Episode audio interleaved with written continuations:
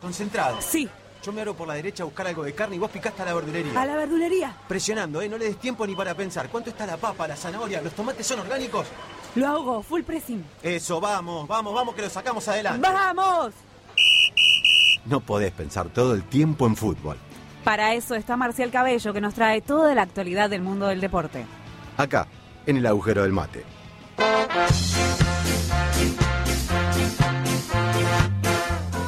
Hermosa mañana, 12 horas 26 minutos, está picando el bagre. Es momento, vio que en el universo del periodismo deportivo están divididos entre la banda de TIC Sport y la banda de ESPN. Sí. Están la banda de los medios concentrados, eh, las son de las dos, que le pegan a la escaloneta. Por eso nosotros hemos construido de hace un tiempo, este, con la radio Germán Aldale, con el agujero del mate, una persona ecuánime en su pensamiento, conocedor, docente de periodismo deportivo Sí. y gran amigo. Sobre toda la cosa, es una buena persona. Al ser buena persona, este, siempre te va a hablar con la justa. Le damos la bienvenida a mi Te compañero queremos, amigo Marcial, te Marcial queremos. Cabello. Te queremos. Muy buenos días, pero ¿cómo les va? Y tenía que excelente mañana, excelente mañana y un, y un recibimiento como poco, como siempre. Porque tiene que ser así, ¿viste? Yo cada vez que escucho a los medios concentrados reivindico más tu figura, Marcial. Eh, se- lo- lo- el tema es que usted lo escucha Ese, y, no no, habría que... y- y no- y no- no habría que escucharlo Tiene directamente. razón, tiene razón. Yo digo a veces, eh, lo digo en- en- más allá que uno es licenciado en comunicación, es periodista, son colegas, ¿sí? yo los llamo pseudo periodistas deportivos, a la, Ah. a la, gra- a la gran mayoría. Pseudo. ¿sí? Claro. Y le agrego, y le agrego, le agrego el, el hecho de que son pseudo periodistas deportivos unitarios. Exacto. Mira. Muy bien, ¿Sí? muy bien. Ese es el término, ese es el término, ese es el término en el cual yo empleo para eh, referirme a la gran mayoría de los colegas que transitan los, ca- los canales de, comunicacionales de, de los grandes medios concentrados. Muy Claro. bien, Marcial. Esto, ¿sabe por qué hicimos toda esta introducción? Porque cómo, cómo me dolió, cómo me dolió, en vez de disfrutarlo, cómo dolió el tratamiento de los medios hacia Lionel Messi, que, claro, hasta el partido de con Holanda era el, el, el niño dorado, ¿no? El- Tal era- cual. El privilegio. Claro, era el ideal para no hablar de Maradona, ¿no? Él era el que hacía los mandados, le obedecía a la mamá y tomaba la sopa. ¿Y qué pasó con, con Lionel Messi, Marcial? Hay una, hay una cuestión, esta hipocresía, esta doble vara, esta, yo no sé cómo llamarlo, ¿no? Pero siempre se le exigió, digamos, somos así culturalmente, Sí. siempre se le exigió a Messi que sea Maradona. Sí. Claro. Sí, siempre, siempre, porque no hablaba, porque no transmitía, porque porque lo trataron de pecho frío. Siempre se le exigió a Messi que fuese Maradona. Y hoy, que, y hoy que está cercano, que está cercano, no lo es porque Diego era único, ¿sí? Pero que está cercano a ser un, un- un modelo tipo maradoniano, ¿sí? Se le pega por las actitudes o por, o- o por las cuestiones o por cómo festeja el gol. Yo la verdad que sinceramente no entiendo eh, qué es lo que se busca. Siempre Claro. es la contra, siempre es la contra por la contra misma. Exacto. Uno puede tener, uno puede tener gustos, uno puede tener, yo digo que esta selección no juega bien, sí, pero lo digo desde, desde la, desde la cuestión futbolística. fu- Ahora, después salir a cuestionar o a castigar a cada uno de los jugadores, me parece que ya es como demasiado, ¿no? Y, y siempre la, la, la, la cuestión de que miramos al otro como si fuera un ejemplo, y la verdad que no son ejemplo de nadie la mayoría del resto. Pero por supuesto, por supuesto. ¿Y ahora qué, qué, qué, no, qué le dice su sapiencia futbolera de lo que se viene? ¿Qué, qué final de mundial? Increíble. y una final de mundial que algunas cuestiones la habíamos mm, eh, mm, predecido, sí. sí. la habíamos predecido de alguna manera, Muy eh, eh, eh, con algunas cuestiones, con algunas cuestiones eh, eh, la hemos la hemos pegado, después hay otras que no, la, la derrota tremenda derrota de Suiza no estaba en los papeles. La de España en- tampoco. en esto, mm, pero yo dije en algún momento eh, en estos mismos micrófonos Sí, sí, sí. que España que España era bastante similar a la Argentina con la diferencia que Argentina tenía Messi y España no y que dependía exclusivamente de la posibilidad de que Morata pudiera eh, Me eh, a- a- a- hacer hacer gol y que le iba a costar mucho hacer goles a España porque era un juego demasiado y extremadamente posicional. Bueno, nada, eh, eso eso terminó siendo eso terminó siendo reflejado. De la misma manera que bueno, se le fue a Japón, que yo dije que Japón iba iba, iba a estar iba a ser un rival difícil, bueno, terminó siendo un rival difícil. Eh, no teníamos previsto lo de Marruecos. No, no, Claro, no, eso, fue eso la no- revelación, ¿no? eso no lo habíamos dicho, no lo hablamos, eh, pero no lo teníamos previsto. Nada, en términos generales, en términos lógicos, si se da la lógica, que creo que tiene bastante lógica el Mundial, eh, debería, debe- la final debería ser la eh, eh, entre Argentina y Francia, ¿no? ¿Y qué puntos? Bueno, ahí vamos, vamos a los cuatro equipos que quedaron en la semifinal. ¿Qué puntos a favor y en contra encontrás en cada uno? No, Croacia es un equipo tremendamente duro, con, con una figura como Modric que está, está haciendo un mundial extraordinario, eh, de galera y bastón, y que es capaz de jugar de central, de lateral, de volante de contención, de enganche. Nada, juega en toda la cancha, va a ser un rival eh, muy difícil. Ujú. Yo creo que debería prevalecer la cuestión individual de Argentina. eh, y, y la cuestión de grupo y se sienten tocados me parece que lo que pasó con Holanda sirvió también como para eh, como para que el equipo saque un, un plus más y y después nada Argentina tiene eso las individualidades. En la otra llave Marruecos creo que hasta acá hoy en, en la situación que está es casi campeón mundial para ellos. Por supuesto que lo van a jugar pero a mí me parece que Francia también con la cuestión individual debería debería llevarse la, la llave.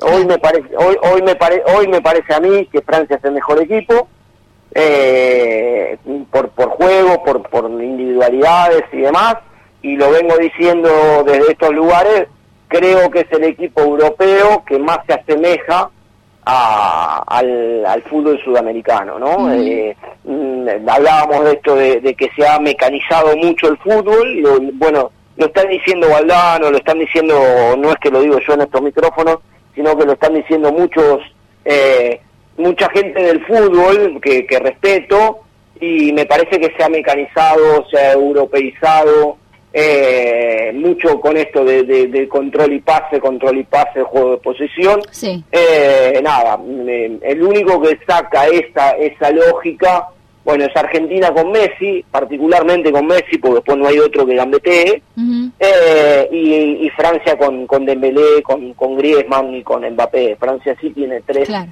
Eh, tres Tres verticales. delanteros, claro. Eh, tres verticales que, que van al uno a uno constantemente y que encaran en el uno a uno constantemente. Bueno, eh, quizás Papu Gómez, pero no lo hizo, podría hacerlo en Argentina, o Di María, en, en el caso que estuviese bien, también lo podría hacer. Después no hay demasiados eh, jugadores que puedan ir en el uno a uno, después son todos posicionales. Te dejo Claro. una impresión. A mí me da la impresión de que igual, así todo con este eh, análisis que respeto muchísimo y adhiero, a todo el mundo le molesta enfrentarse con Argentina. Porque mira, Siempre.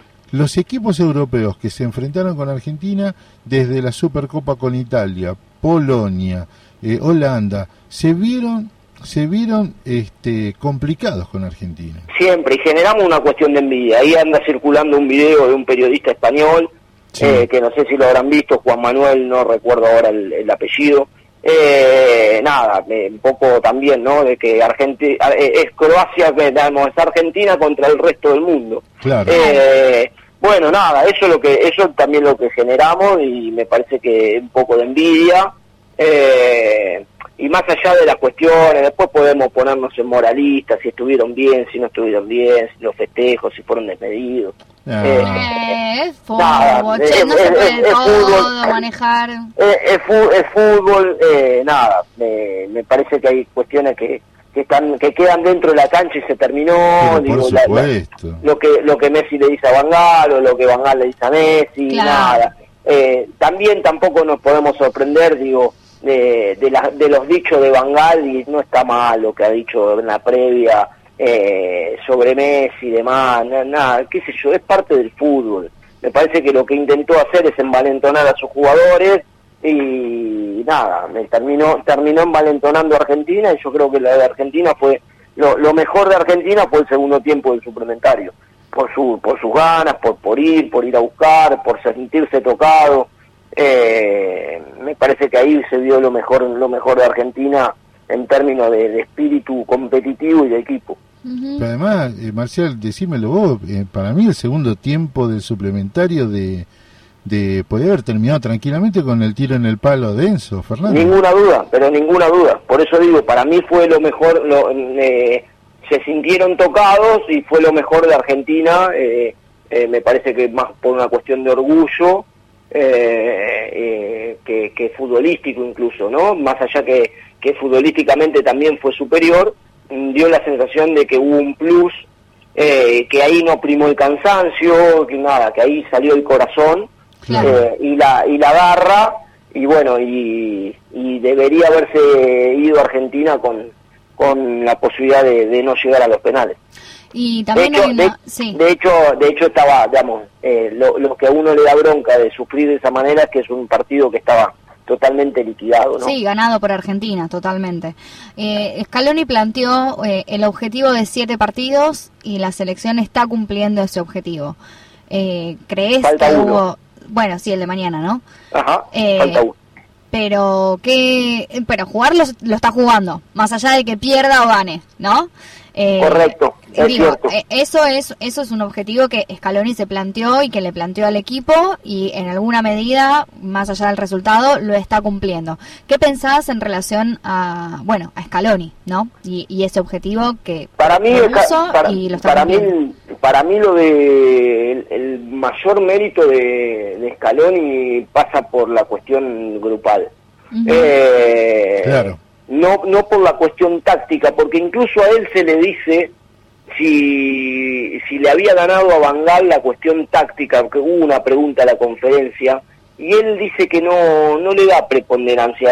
Si ustedes lo escuchan a, Sí. Scaloni más de una vez dijo como que no le da demasiada preponderancia a la táctica. Yo no sé si eso es para subirle el precio a los jugadores eh, por, por una cuestión de, de- de- de modestia de parte del, del entrenador eh, o si realmente hay una cuestión así yo creo que mm, tácticamente fue un partido de ajedrez que fue un partido parejo contra contra Holanda Sí. eh, y que más, más allá de la cuestión eh, posicional y demás, yo creo que el mayor mérito de este grupo, de este cuerpo técnico, es la, lo grupal, ¿no? Y poder haber encontrado un equipo que a pesar de que es Messi dependiente, no sea Messi dependiente. Claro. ¿sí? Eh, es un equipo y que favorece el juego de Messi, que era lo que de alguna manera uno eh, quería en, en- en la- en las épocas anteriores, en los mundiales anteriores, ¿no? Claro. Que, que Messi se destacara,